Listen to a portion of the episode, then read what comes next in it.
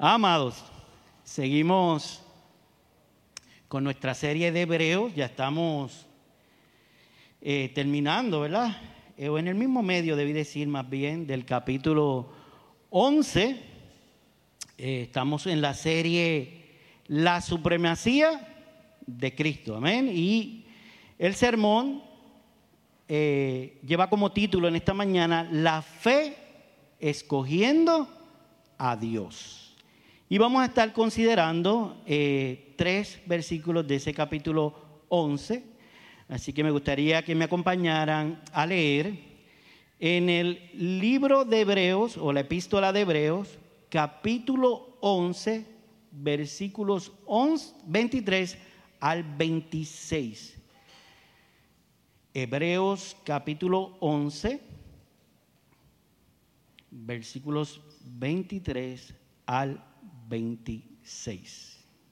Lee así la santa palabra del Señor.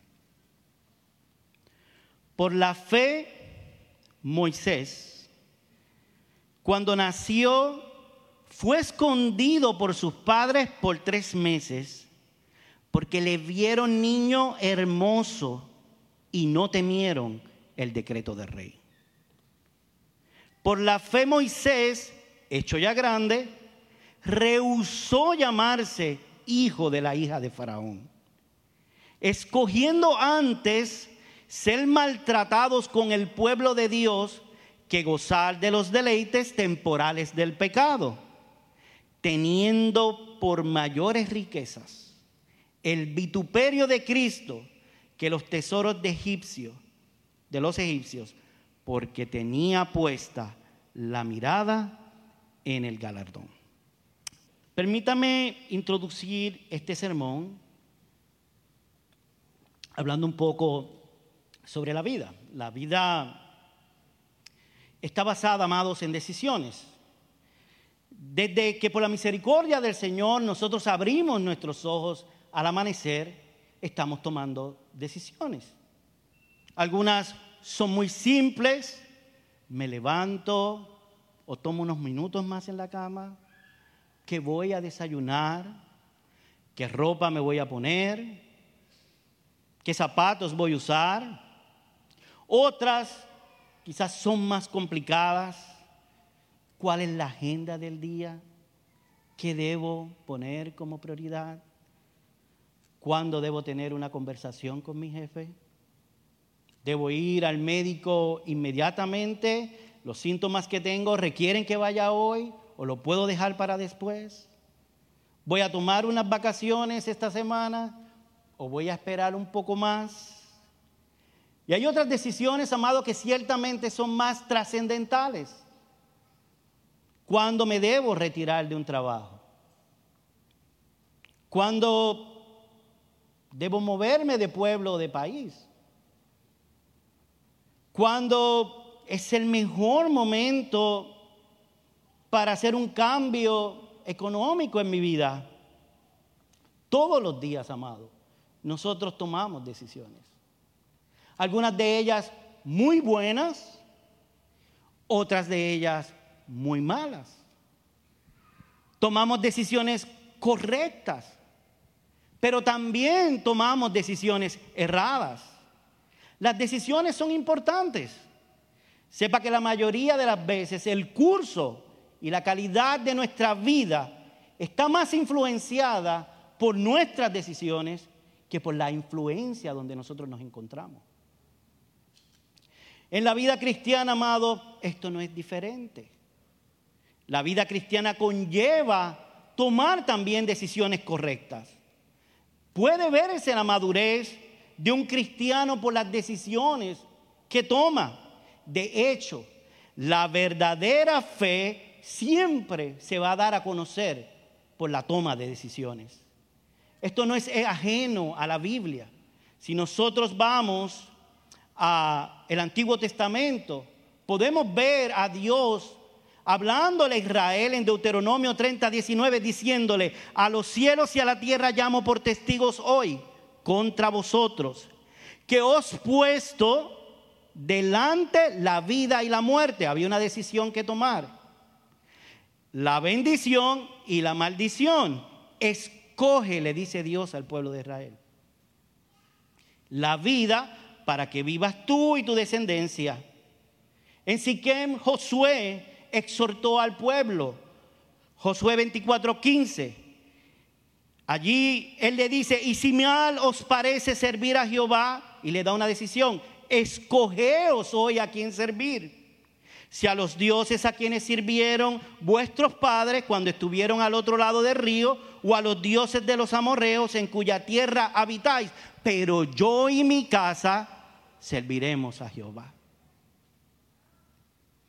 En el monte Carmelo, Elías le preguntó a los israelitas indecisos, ¿hasta cuándo claudicaréis vosotros entre dos pensamientos?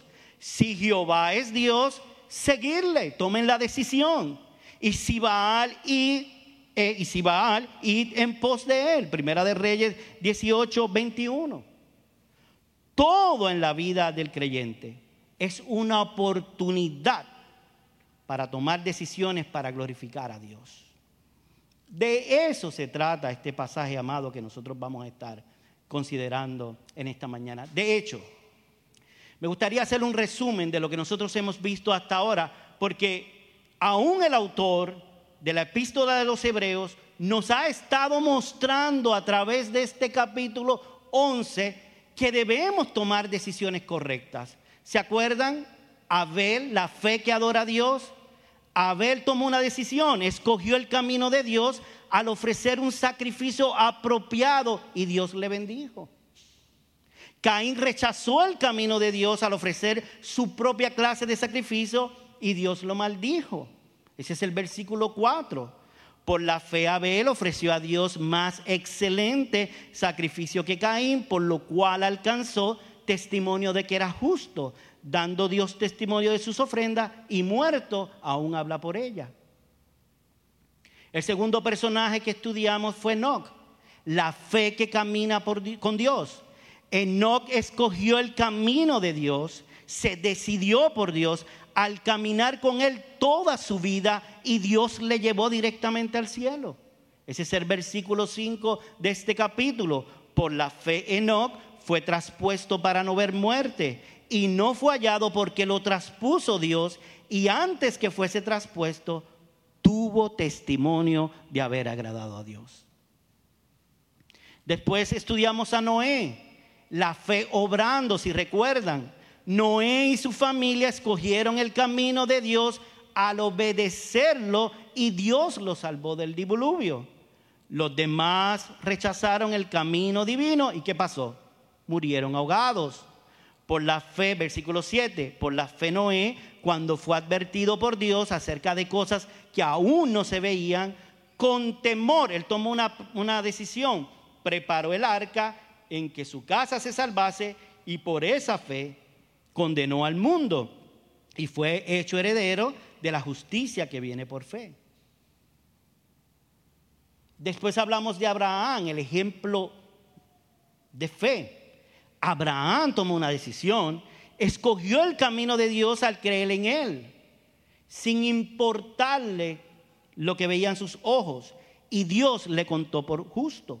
Otras personas contemporáneas a su época rechazaron el camino de Dios y murieron en sus pecados. Y el domingo pasado estudiamos a Isaac, Jacob y José. Ellos escogieron el camino de Dios, ¿se acuerda? Y exhibieron una fe que conquistó la muerte. ¿Se acuerdan? Vivieron y murieron en fe, confiando en las promesas de Dios. Sus contemporáneos alrededor de ellos escogieron otro camino y la muerte le conquistó. Y así llegamos a Moisés, quien posiblemente, amados, sea el personaje de las escrituras, obviamente exceptuando a, Jesús, que mejor ilustra el poder de las decisiones correctas. Moisés aceptó el plan de Dios descansando en su soberanía, en sus planes. Confió en su palabra, rechazó el prestigio y los placeres temporales del pecado, teniendo por mayor riqueza el vituperio de Cristo más que los tesoros de los egipcios, porque tenía puesta su mirada en el galardón. Y esa es la tesis del mensaje en esta mañana. Si usted se me distrae de aquí en adelante, yo quiero que usted que se quede con esto que yo le voy a decir. Esta es la tesis, este es el resumen del mensaje de hoy. Todas nuestras decisiones deben tomarse en fe. Y no es en fe, en mi fe. No, todas nuestras decisiones deben tomarse en fe. ¿Y qué es esto? Descansando en la soberanía de nuestro Dios, confiando en su palabra y en sus promesas, no basadas en los placeres temporales del pecado, dispuestos a sufrir por la causa de Cristo y con nuestra mirada puesta en el galardón eterno. La fe de Moisés fue particularmente útil para el propósito del autor. Recuerde que tenemos que ir al contexto de la epístola. Y es, recuérdense que el propósito, uno de los propósitos del autor era que persuadir a esos judíos que estaban en esa decisión si regreso atrás o me quedo. Pues había una decisión que ellos tenían que tomar. Moisés por fe escogió a Dios incluso ante la desgracia y si los recipientes de esta carta deseaban seguir el ejemplo de Moisés y dar evidencia que su fe realmente era verdadera, tenían que hacerlo escogiendo a Cristo. Aún en medio de la persecución, aún si eso significaba perderlo todo, no podían volver atrás tenían que marchar hacia adelante con su mirada puesta en el galardón. Eso no está ahí por casualidad. Estamos en el punto culminante de ese capítulo 11 y el autor de los Hebreos le está diciendo, aquí le traigo el ejemplo de Moisés, porque ustedes tienen que tomar una decisión. Y es, si siguen a Cristo y están dispuestos a padecer persecución y dejarlo todo, o si se quedan con los placeres de este mundo. Moisés es uno de los personajes más respetados del Antiguo Testamento y lo era para los recipientes de esta epístola. Mostrar que vivió por fe y no por legalismo y obra es uno de los argumentos más fuertes que puede utilizar el autor de los Hebreos. Y convencer a aquellos judíos que el único camino hacia Cristo es la fe. La fe verdadera, amados, escoge a Dios. Por la fe Moisés escogió a Dios y la pregunta que nos va a llevar durante todo este sermón a hacernos nosotros la palabra de Dios es que cuando nosotros vayamos a tomar decisiones trascendentales en nuestra vida, ¿a quién tú y yo escogeremos? Punto número uno de esta mañana, la fe que escoge a Dios acepta sus planes y su soberanía. Versículo 23. Por la fe Moisés, cuando nació, fue escondido por sus padres por tres meses porque le vieron niño hermoso y no temieron el decreto del rey. Y vamos a poner esto en contexto porque usted lee eso y dice, ok, un niño nació, estaba en peligro de muerte y los papás lo vieron tan bonito y tan lindo que decidieron esconderlo. Amado, hay mucho más aquí eh, que, nosotros tenemos ¿verdad? que ver.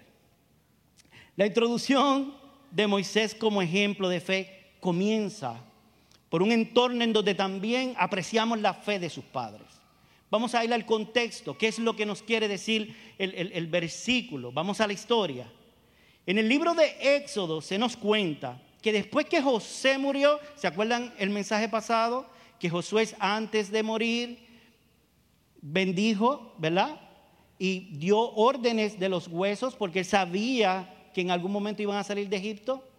Pues después que él murió, los hijos de Israel empezaron a multiplicarse, fructificaron y se llenó, dice la palabra, de ellos toda la tierra. Al grado que muerto ya ese faraón que conocía a José, subió otro faraón y ese faraón le tuvo miedo.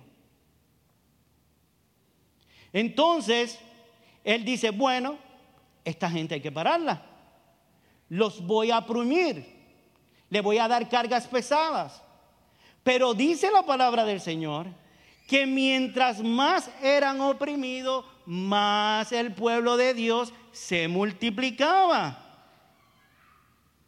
En el tiempo que nace Moisés, y debido a este crecimiento del pueblo de Israel en Egipto, se había decretado una orden por Faraón, y era que todo hijo varón de los hebreos debía ser muerto tirándolo o arrojándolo al río Nilo. Sin embargo, el autor de los hebreos nos dice que por fe, cuando Moisés nació, fue escondido por sus padres por tres meses porque le vieron niño hermoso y no temieron al decreto del rey. ¿Por qué ellos hicieron esto? La promesa de crecimiento del pueblo de Israel se estaba cumpliendo conforme a lo que Dios había dicho. Dios le había prometido Abraham que su descendencia iba a ser innumerable. Y allí tenemos un pueblo que en medio de la adversidad está creciendo. Y en ese contexto nace Moisés. ¿Usted cree que los padres de Moisés no sabían esto? Claro que lo sabían. Se estaba cumpliendo lo que Dios le había dicho a sus antepasados. Los padres de Moisés tenían fe que Israel iba a salir de Egipto. José, como dije anteriormente, lo había dicho. Dice el versículo 22, por la fe José al morir mencionó la salida de los hijos de Israel y dio mandamiento acerca de sus huesos. Ellos entendían bien la promesa de Dios y entendían que Dios iba a enviar un libertador. Ciertamente, Moisés debe haber sido hermoso físicamente, pero no fue por hermoso que ellos lo escondieron. Creemos que Amrán y Jocabet decidieron desafiar la orden de Faraón porque sabían que más que hermoso físicamente, el niño que sostenían en sus manos no era un niño ordinario. Ellos estaban sosteniendo el cumplimiento de la promesa que un libertador lo iba a sacar de Egipto. Lucas, el médico amado, registra esto en su segundo tratado a Teófilo, si me acompañas a, Hechos, capítulo 7, versículo 20, en la defensa y muerte de Esteban, fue Esteban en el sermón ante el Sanedrín que nos da una pista de que la preocupación de aquellos padres era más que un niño hermoso. Dice la palabra del Señor, pero cuando se acercaba el tiempo de la promesa, se iba a cumplir lo que Dios había dicho que Dios había jurado a Abraham, el pueblo que hizo, creció. Eso no era la sal que el pueblo estaba creciendo, era porque se estaba cumpliendo la promesa que Dios había hecho. Y se multiplicó, se multiplicó en Egipto. Hasta que se levantó en Egipto otro rey que no conocía a José. Este rey, usando la astucia con nuestro pueblo, maltrató a nuestros padres a fin de que expusiesen a la muerte a sus niños para que no se propagasen. En aquel mismo tiempo, mira lo que dice, amado, nació Moisés y dice que fue hermoso y fue agradable a Dios. Y fue criado tres meses en casa de su padre. Aquel niño no solo era hermoso porque tenía que ser hermoso, así lo, lo describe el autor de los Hebreos, sino que Dios tenía un afecto especial por el niño. Los padres de Moisés al verlo comprendieron que el niño tendría una participación especial en el plan redentor de Dios. La fe que escoge a Dios acepta sus planes y su soberanía, amados.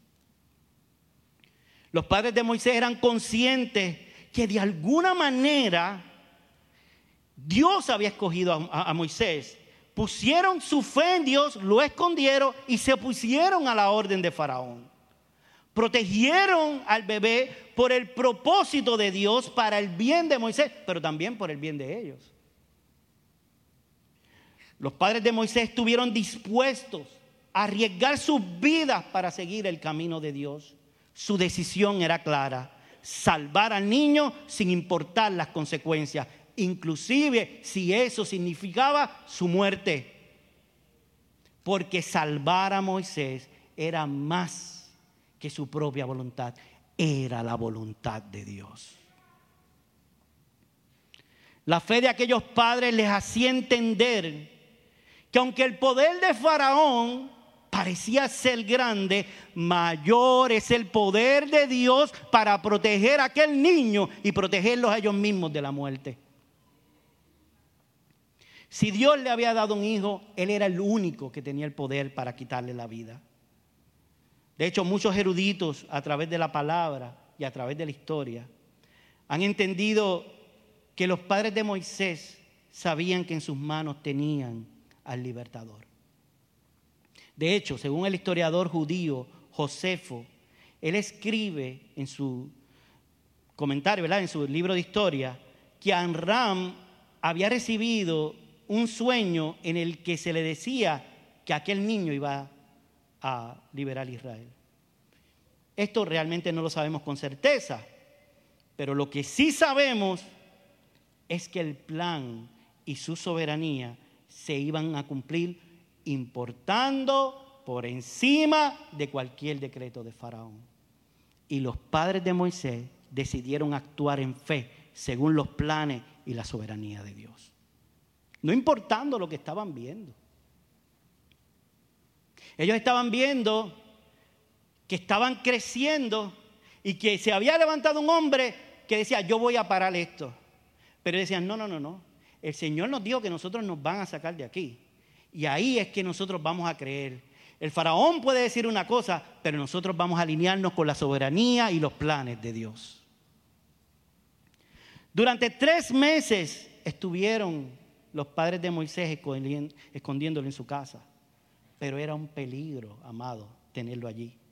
Así que dice la palabra que tomaron una arquilla de juncos y la calafatearon con asfalto y brea, hicieron un canastillo y colocaron en ella al niño y lo pusieron al río en fe. Porque se necesita mucha fe para después de haber escondido el niño por tres meses, ponerlo en el río a ver lo que pasaba con él. Pero en Dios, en su plan perfecto y soberanía, hizo que lo encontrara la hija de Faraón. Dos cosas interesantes, amado. Requiere una fe considerable haber dejado a Moisés en una canasta y confiar en que la hija de Faraón, entre todas las personas que pudieron haberlo encontrado, tuviera compasión del bebé, a quien reconoció inmediatamente que era un hebreo. Pero el plan de Dios se iba a cumplir. Dios estaba en control. También requiere fe creer que una vez adoptado por una princesa, especialmente de Egipto, este niño crecería en el camino del Señor y no en el paganismo de Egipto. Desde la perspectiva humana, sus padres no tenían forma de saber si tan siquiera se perdonaría la vida del niño y mucho menos entre todas las posibilidades que volvería a ellos como ocurrió. Sin embargo, estuvieron dispuestos a dejarlo ir y confiaron en el Señor. Jocabet crió a Moisés y le enseñó las promesas de Dios para Israel, que heredarían la tierra de Canaán y serían una nación grande que bendeciría al mundo. Le inculcó la promesa de, un gran libertador, la esperanza mesiánica en el cual Abraham se había regocijado. Su madre ayudó a cultivar en él la fe que se volvería característica de Moisés toda su vida. No sabía por qué Dios permitió que su hijo creciera en la corte egipcia. Dentro de la misma casa de aquel que había firmado un decreto para que él muriera. Sin embargo, sabía que esto estaba en el plan de Dios y no trató de ajustarlo. Porque ese es nuestro problema. Nosotros tratamos de ajustar el plan de Dios. Aquí tenemos un ejemplo de fe donde todo estaba siendo contrario y ellos descansaron en la perfecta soberanía del Señor. Dios desea nuestra obediencia, no nuestra ayuda. Dios desea nuestra confianza, no nuestro consejo. Él hace los planes y nosotros caminamos en ellos en fe. Y aquí hay una aplicación hermosa para las madres que están aquí en esta mañana. Que no me permitiría seguir el sermón sin hablar con ustedes. Richard Phillips, en, su comentario de la epístola a los hebreos, resalta que la fe de Moisés fue enseñada y modelada por sus padres, pero en especial por su madre Jocabet, el cual le enseñó acerca del Señor su pacto con Israel y sus promesas. Fíjese lo que el autor de los Hebreos más adelante dice de Moisés en el versículo 27, que vamos a considerar el domingo que viene, cuando dice que no temió a la ira del rey, se dijo primero de ella misma. En este versículo 23, no temió el decreto del rey. Una madre que por fe escogió a Dios, aceptando sus planes y su soberanía. Madre que me escuchas en esta mañana no te impacientes por los decretos del rey y de este mundo. No trates, amada, de ajustar el plan de Dios. Descansa en el Señor y su soberanía. En lo que a ti respecta, instruye a tu hijo en el camino de Dios. Háblale de su fidelidad y sus promesas y sé ejemplo de fe, confiando en sus planes, en su soberanía y en sus promesas. Cierro este punto con un comentario precisamente de Richard Phillips. Y aquí voy a unir a todos los padres. Transitamos la fe a nuestros hijos por nuestras palabras, pero más claramente por nuestras acciones. Los niños se endurecen por la hipocresía de sus padres o como Moisés, se inspiran en la coherencia entre palabra y los hechos. Si somos implacables con nuestros hijos y mostramos una falta de voluntad para admitir nuestros pecados, entonces le comunicamos una falta de gracia. Si gastamos todo nuestro dinero en nosotros mismos, a regañadientes de la iglesia y de los necesitados, o si hablamos con dureza de las personas pareciendo regocijarnos en sus fracasos y locuras, entonces comunicamos una religión distinta al cristianismo. Pero cuando somos rápidos para arrepentirnos y estamos listos para perdonar, cuando confiamos en el Señor para nuestra provisión y damos gratuitamente a los demás, y cuando hablamos con gracia a otros pecadores, mostramos a nuestros hijos nuestra creencia en un Dios que es misericordioso, amable, poderoso para salvar. Moisés creció y se hizo adulto. Y se tuvo que enfrentar a una gran decisión, amado.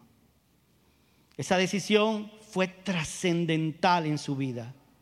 Y así como sus padres decidieron por Dios que iban a aceptar sus planes y su soberanía, escribe el autor de los Hebreos que por fe Moisés, hecho ya grande, rehusó llamarse hijo de la hija de Faraón, escogiendo antes ser maltratado con el pueblo de Dios que gozar de los deleites temporales del pecado. Punto número dos, la fe que escoge a Dios rechaza el prestigio del mundo y los placeres temporales del pecado. Voy a tratar de explicar este versículo en dos puntos. Voy a coger primero la primera parte y es que dice, por la fe Moisés hecho ya grande. Y eso es importante también. Esta decisión Moisés la tomó cuando contaba con 40 años. Si lo hubiera tomado en la juventud, pudiéramos argumentar que la tomó porque pues tuvo un problema en la casa de Faraón, era un joven rebelde y decidió regresar con, sus padres y madres. Eso puede pasar, eso pasa inclusive en niños que son adoptados. Pero fíjate que el autor de los Hebreos es bien enfático.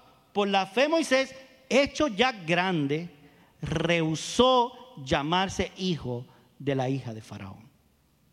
Así que lo primero que nos dice el autor de los Hebreos es que Moisés, ya siendo adulto, no quiso ser parte del palacio real en Egipto. Por fe, Moisés escogió a Dios y rechazó todo el prestigio que le ofrecía el mundo de esa época. Piensen esto por un momento, iglesia. Durante 40 años, Moisés fue príncipe en Egipto, el país más rico, civilizado y avanzado de la época. No es de extrañar que el hijo adoptado por la hija de Faraón fuese educado y tratado como un príncipe de sangre real de Egipto. Eso lo vemos también en Hechos, Hechos 7:22. Y fue enseñado Moisés en toda la sabiduría de los egipcios y era poderoso en sus palabras y sus obras. Su educación formal debió haber incluido leer, sabía escribir, matemáticas, ciencias, astronomía, administración, probablemente ingeniería. Usted sabe el prestigio del que gozaba Moisés estando en el palacio y todos los privilegios que iban acompañados de esa posición. Hoy sería posiblemente el equivalente a ser el hijo del presidente de los Estados Unidos. Tenía todo lo que deseaba. Podía anhelar todo lo que estaba a su alcance. Pero cuando Moisés cumplió 40 años, se enfrentó a una decisión crítica. Moisés tuvo que elegir entre el prestigio que su posición le ofrecía y la humillación de estar con su pueblo. Tuvo que decidir entre hacerse un egipcio completo o llamarse hijo de la hija de Faraón. Inclusive con la probabilidad de llegar a regir a Egipto, dejando todo en manos. Él lo dejó todo por ser maltratado con su pueblo Israel. Lo que Moisés decidió, decidió por fe no es poca cosa, amado. Moisés quería escoger lo mejor, como todos nosotros. Pero cuando dice que siendo adulto, eso significa que analizando y calculando las opciones que tenía de frente, él llegó a la conclusión que lo mejor para su vida era rechazar el prestigio de Egipto y eligió la aflicción con su pueblo. Lo que significa es que Moisés puso uno a un lado y a otro al lado en balanza. Y por fe él vio que el prestigio de ser llamado hijo de la hija de Faraón significaba apostasía a Dios. Ser hijo de la hija de Faraón significaba perder su estatus como israelita y por tanto perder el pacto con Dios. Así que por fe Moisés calculó que estaba eligiendo entre Faraón, un rey, y Jehová de los ejércitos, rey de reyes y señor de señores. Y en esa base de este cálculo, él tomó una decisión. Moisés por fe escogió a Dios y rechazó el prestigio del mundo. Muchos pudieran mirar la lección de Moisés y decir, wow, qué tonto. Honor, poder, placer, riqueza y tirarlo todo por la borda. Eso es lo que la mayoría de las personas en este mundo se pasan buscando toda su vida. Lo que tenía Moisés. Desde el punto de vista del mundo estaba sacrificando todo por nada. Pero desde el punto de vista espiritual estaba sacrificando nada por todo. Renunció al poder, honra y prestigio del mundo por la causa de Dios. El apóstol Juan en su primera epístola inspirado por el Espíritu Santo, nos exhorta, no améis al mundo ni las cosas que están en el mundo. Si alguno ama al mundo, el amor del Padre no está en él. Porque todo lo que hay en el mundo, los deseos de la carne, los deseos de los ojos y la vanagloria de la vida, no proviene del Padre, sino del mundo. Y el mundo pasa y sus deseos, pero el que hace la voluntad de Dios permanecerá para siempre. Si nosotros rompemos con Dios para proteger nuestros intereses mundanos, no estamos viviendo por fe, amados. La fuerza de la fe se demuestra en la negación propia. A Moisés no le importó su herencia ni sus ventajas egipcias. Las dos cosas eran paganas y mundanas. Y si él se hubiera entregado esas cosas mayores, le hubiera contado por pecado. El mundo tiene poco para ofrecer comparado con las riquezas y satisfacción de Cristo. Moisés se unió felizmente con el pueblo escogido por Dios, aunque eran esclavos, en lugar de sacar ventaja del prestigio y los privilegios de Egipto y serle infiel a Dios. La pregunta es obvia para nosotros en esta mañana, amado. ¿Estaremos dispuestos? ¿Estaremos dispuestos a rechazar el prestigio y la riqueza que nos brinda el mundo? Versus las riquezas y la plenitud en Cristo Jesús, que de hecho no son de este mundo, amado. Aquí somos peregrinos y extranjeros, sino que tiene que ver con la salvación eterna de Dios. El segundo punto que vemos en este pasaje es que el verso, este es bien importante iglesia, nos dice que Moisés escogió ser maltratado con el pueblo de Dios que gozar de los deleites temporales del pecado. La fe que escoge a Dios rechaza los deleites temporales del pecado. Y esto es importante que usted lo vea, porque lo que se nos está mostrando en estos versos es que Moisés está eligiendo, eligiendo entre el pecado y Dios. La, la, palabra pecado no está ahí por casualidad, amados. Él rechazó los placeres temporales del pecado. El mensaje a los recipientes originales de la epístola y a nosotros hoy es que hay momentos en tu vida que tú vas a tener que elegir entre seguir a Cristo, ser maltratado, sufrir por la causa de Cristo o gozar temporalmente de los placeres del pecado. No se necesita convencer a nadie del que el pecado suele ser divertido.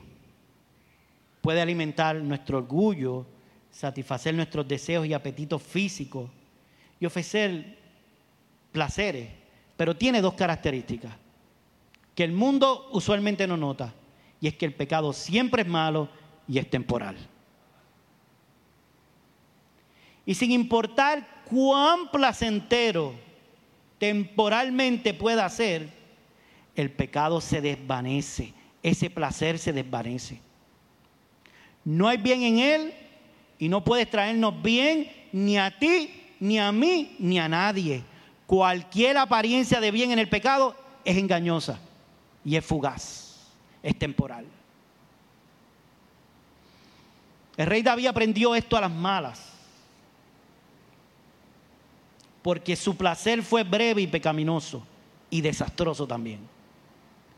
Por el placer de tener a Besabé, primero cometió adulterio y luego hizo matar a su esposo. Pero más adelante lloraba diciendo, porque yo reconozco mis rebeliones y mi pecado está siempre delante de mí. Salmo 51.3. Vio morir a su hijo pequeño producto de esa relación adúltera con Besabé. Y vio otro hijo, Absalón, rebelarse contra él y morir ahorcado. El pecado de David fue de corta duración, fue corto en placer, pero de largas consecuencias en la vida. Moisés sabía que Dios lo estaba llamando a dar su vida por el pueblo.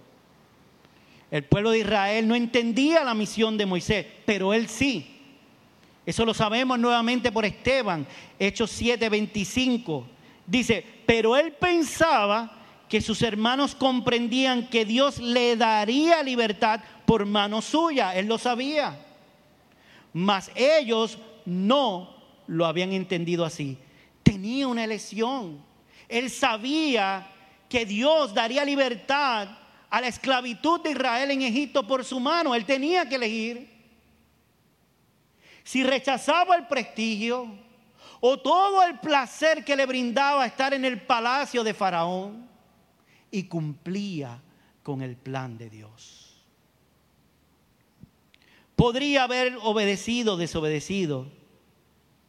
Desobedecer tenía muchas atracciones prestigio, honor, comodidad, poder. Habría sido más fácil inclusive y podría haber disfrutado más a corto plazo. Es muy difícil, amado, tratar de buscar las cosas terrenales, pero aún es más difícil dejarlas una vez ya usted las tiene.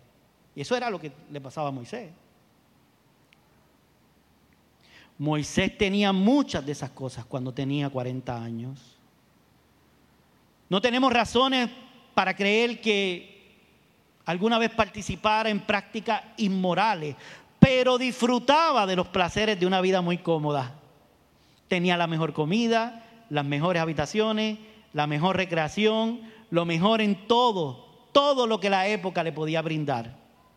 Tales cosas no eran pecados en sí mismas. Fíjese que José había vivido en el mismo palacio y la había disfrutado obedeciendo a Dios, pero para Moisés era pecado si hubiera decidido quedarse en la corte egipcia y las olvidó por causa del llamado divino. Hizo una elección consciente de ser maltratado junto al pueblo de Dios antes de gozar de los deleites temporales del pecado. Eso fue un acto de fe. Creyó que si hacía lo que Dios quería, al final resultaría infinitamente mejor, amados. Dios nos ha llamado a santidad. Nos ha llamado a separarnos del pecado. La obediencia, amados, no siempre es fácil, pero al final el pecado es mucho, mucho, mucho más duro. El camino de Dios no solamente es para honrarlo a Él, sino para nuestro propio bien. El camino de Satanás es para su honra y es para nuestro mal. J.C. Riley comenta que la fe le dijo a Moisés que los placeres mundanos eran placeres del pecado. Se mezclaron con el pecado, fueron llevados al pecado fueron ruinosos para el alma y desagradables para Dios. Sería un pequeño consuelo tener placer mientras Dios estaba en su contra. Mejor sufrir y obedecer a Dios que estar a gusto y pecar. Moisés por fe eligió renunciar al prestigio del mundo y a una vida de placer. De hecho, lo mismo ocurrió con los vastos tesoros que serían suyos como príncipe de Egipto. Eran tesoros temporales de ninguna cuenta en comparación con las riquezas espirituales que vienen a través de la fe en Dios. Y eso nos va a llevar al punto número tres. La fe que escoge a Dios tiene puesta su mirada en el galardón eterno. Dice el autor de los Hebreos, inspirado por el Espíritu Santo, que por fe Moisés tuvo por mayores riquezas el vituperio de Cristo que los tesoros egipcios, porque tenía puesta la mirada en el galardón. Moisés tenía literalmente todo viviendo en el palacio del faraón. Moisés tenía acceso a una inmensa riqueza. Y probablemente de esa riqueza, mucha era de él propia, le pertenecía por ser príncipe. Indudablemente debe haber sentido fuertemente tentado para quedarse, pero no lo hizo. La palabra usada aquí por el autor de los Hebreos, teniendo en el griego, requiere pensamiento cuidadoso. No fue una decisión rápida. Moisés pensó meticulosamente su decisión, pensando en los pros y en los contras. Moisés puso en balanza lo que Egipto quería ofrecerle contra lo que Dios le ofrecía.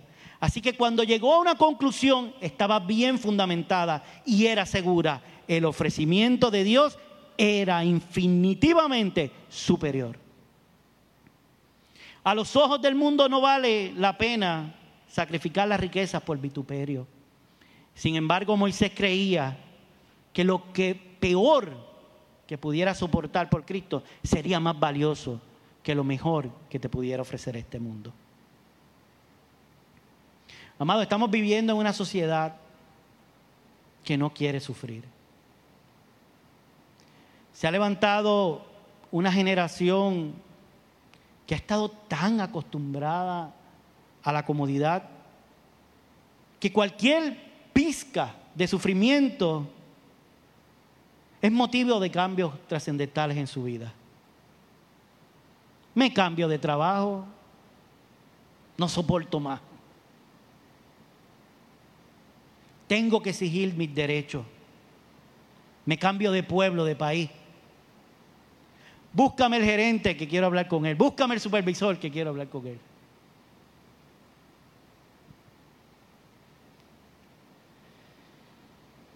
Vivimos amoldados, conformados a los tesoros de este mundo. No estamos amados, dispuestos a sufrir, y mucho menos por la causa de Cristo. No iba a decir una anécdota, pero la voy a decir. Después del huracán María, amado, hubo un éxodo de personas hacia los Estados Unidos. No que estuviera mal. En Puerto Rico se estaba padeciendo necesidad.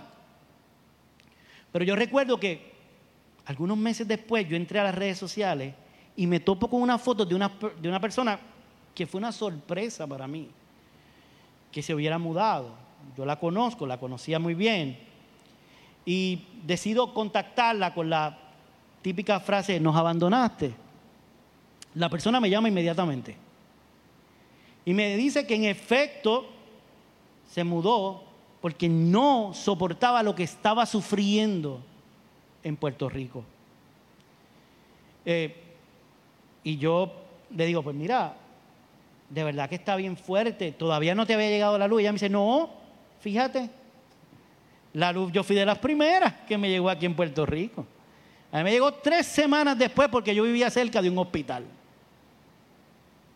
Y acto seguido, seguido esta dama empieza a darme una cátedra de las bondades de vivir allá en Estados Unidos y el por qué se había mudado. Entre ellas, ella me dice que ella iba a Dollar Tree y que en Dollar Tree había un pasillo de efectos escolares, uno para detergente, hay uno para golosina, hay uno para efectos para el hogar, pero me lo dijo con tanta vehemencia que yo dije, ¿es en serio que esta señora me está diciendo que se mudó a Estados Unidos por ir a Dollar Tree? Yo cometí un error en esa conversación. Y fue que le dije, fíjate, en San Lorenzo hay un Always 99. No es lo mismo. Amado, pero si usted toma una decisión de mudarse porque está sufriendo, ok.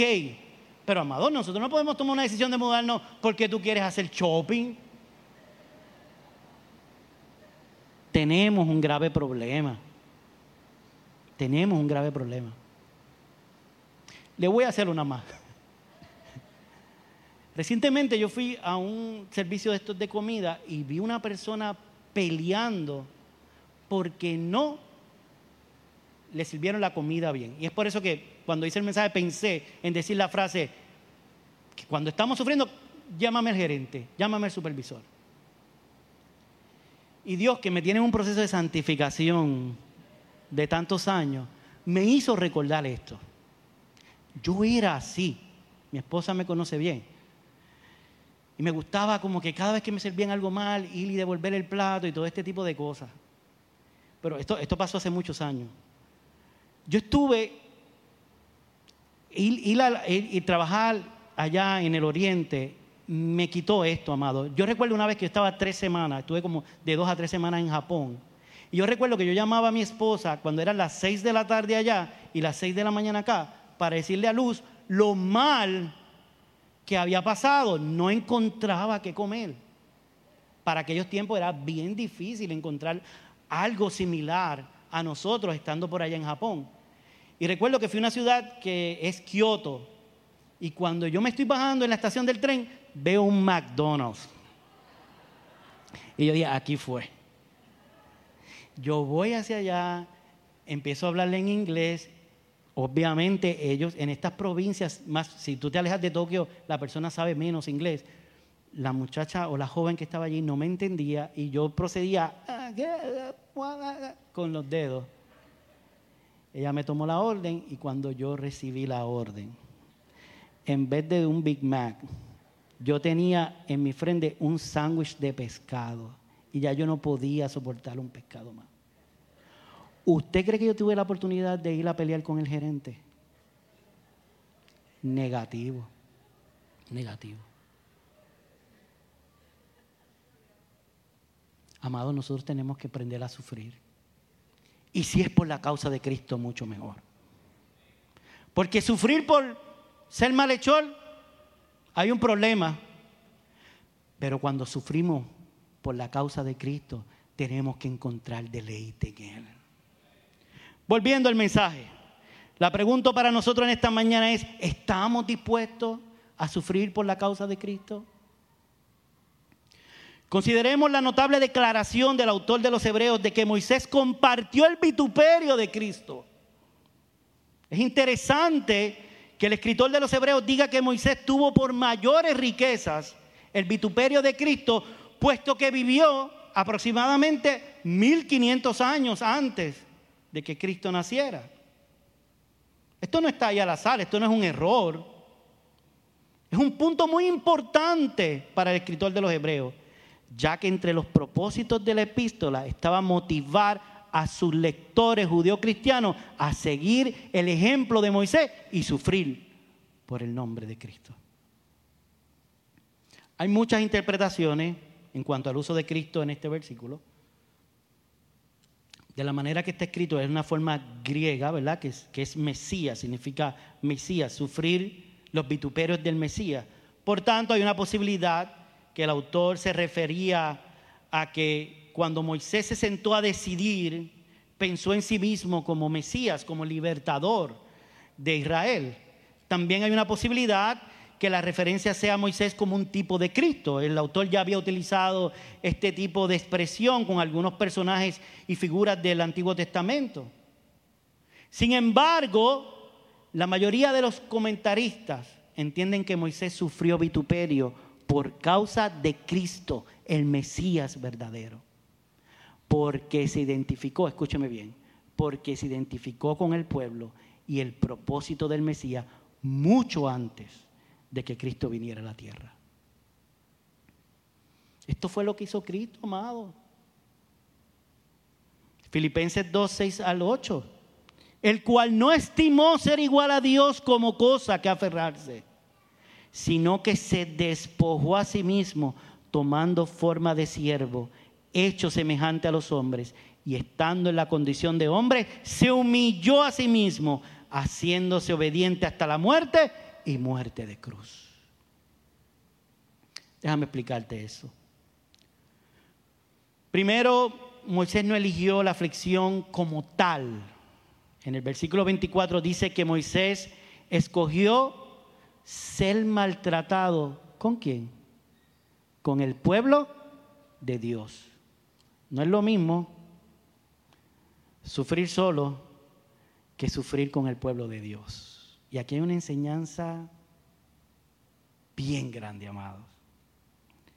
Richard Phillips explica en su comentario de la epístola que nadie como tal elegiría aflicción como tal, pero aflicción con el pueblo de Dios, eso es otro tema por completo, amado. Escúchame bien, iglesia.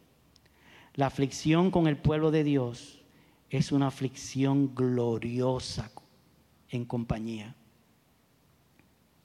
Aflicción con el pueblo de Dios Es el sabor dulce que le da a la amargura cuando usted y yo estamos sufriendo.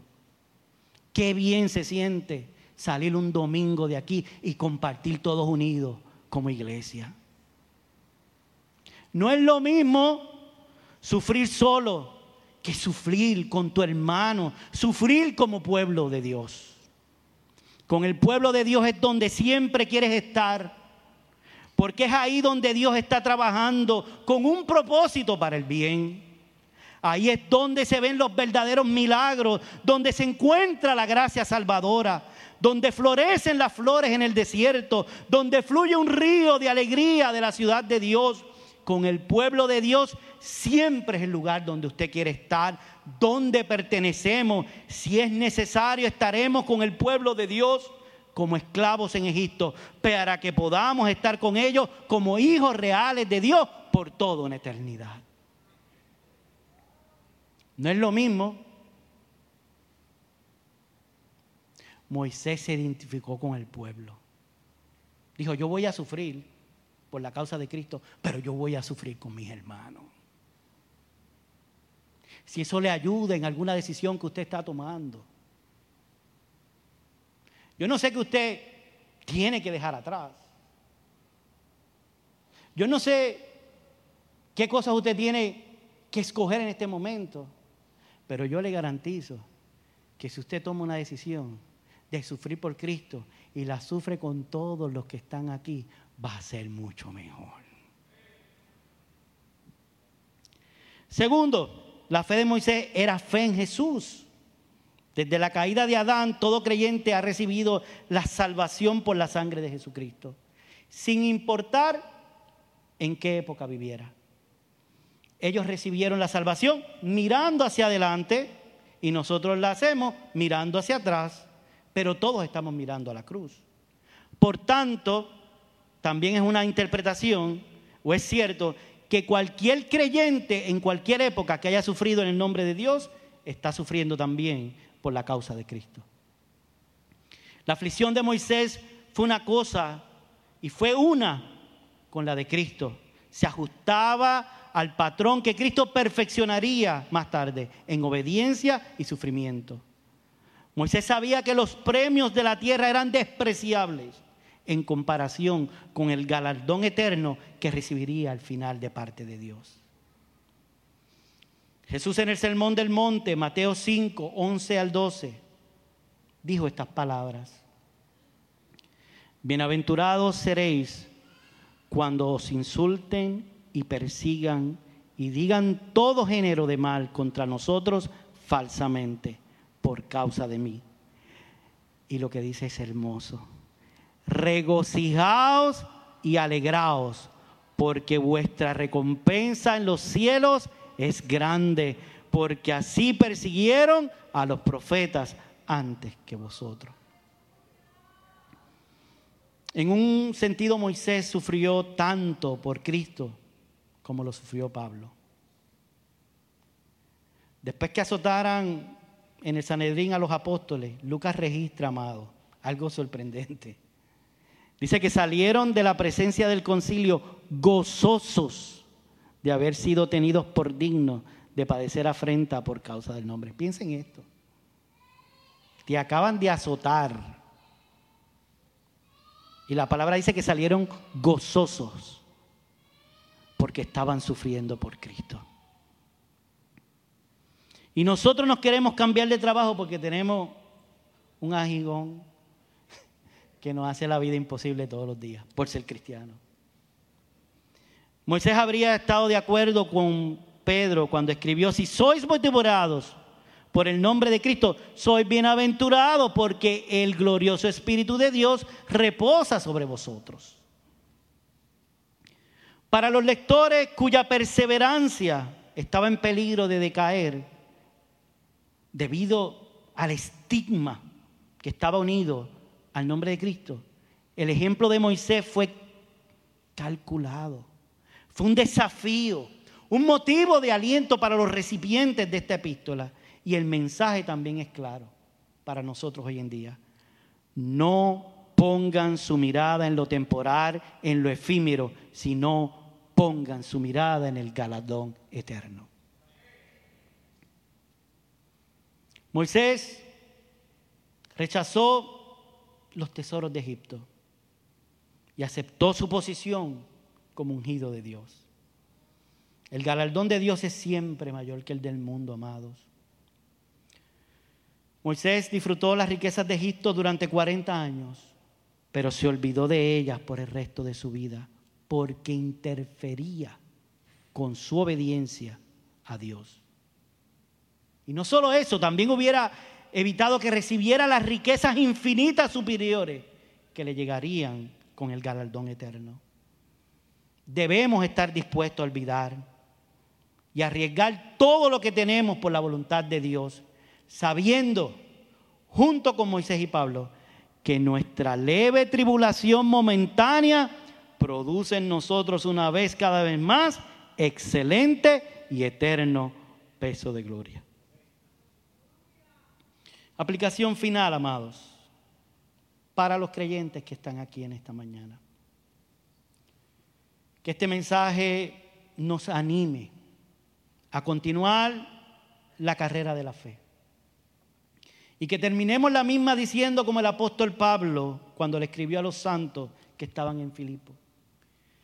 Y ciertamente aún estimo todas las cosas como perdidas por la excelencia del conocimiento de Cristo Jesús mi Señor, por amor del cual lo he perdido todo y lo tengo todo por basura para ganar a Cristo. Pidamos a Dios que aunque seamos zarandeados por las mismas huestes del infierno, amado, nuestra fe nunca falte. Para aquellos creyentes que están vacilando como los recipientes de esta carta, si retorno atrás, a los tesoros, al prestigio, a los placeres temporales del pecado. Sepa que volver atrás te convierte en apóstata. Eso es lo que quiere decir el versículo, eso es lo que ellos estaban entendiendo. Este es el ejemplo de Moisés. Te lo estoy trayendo para tú que me estás leyendo, sepa que si vas hacia atrás, estás en pecado pondría en evidencia que la fe que ellos tenían no era verdadera y le contaría como pecado, así como Moisés le hubiera contado si se hubiera quedado en el palacio de Faraón. Que el ejemplo de Moisés sea un desafío y un motivo de aliento en tu vida. No pongas tu mirada en lo temporal, en lo efímero, sino pon tu mirada en Jesús y en su galardón eterno. Y hay una aplicación aún más para aquellos que no son creyentes. La fe que exhibió Moisés es la fe que proviene de Dios. Ciertamente es un ejemplo a seguir, pero el ejemplo perfecto está en Jesús. Dios hecho hombre, habitó entre nosotros, viviendo una vida perfecta, muriendo en la cruz del Calvario y resucitando al tercer día ascendiendo al cielo para que todos aquellos que crean en Él fueran salvos. La salvación es un regalo de Dios, no por obra para que nadie se gloríe. Todo lo que hay que hacer es creer en Jesús, la cruz del Calvario. El mensaje para ti en esta mañana es, arrepiente de tu pecado y síguele a Él. Gracias Señor por tu santa palabra. Gracias Señor. Te pido Señor que nos ayudes a cada uno de nosotros a tomar las decisiones correctas en nuestras vidas. Tú eres el que pones el querer como el hacer en nuestros corazones. Así que te pido, Señor, que nosotros, así como fue Moisés, seamos ejemplo a otras personas que estamos dispuestos a sufrir por tu causa, que hemos rechazado lo que este mundo nos puede ofrecer, porque tenemos nuestra mirada clara y puesta en nuestro galardón eterno. A ti toda la gloria y toda la honra por los siglos de los siglos. Amén. Cantamos al Señor.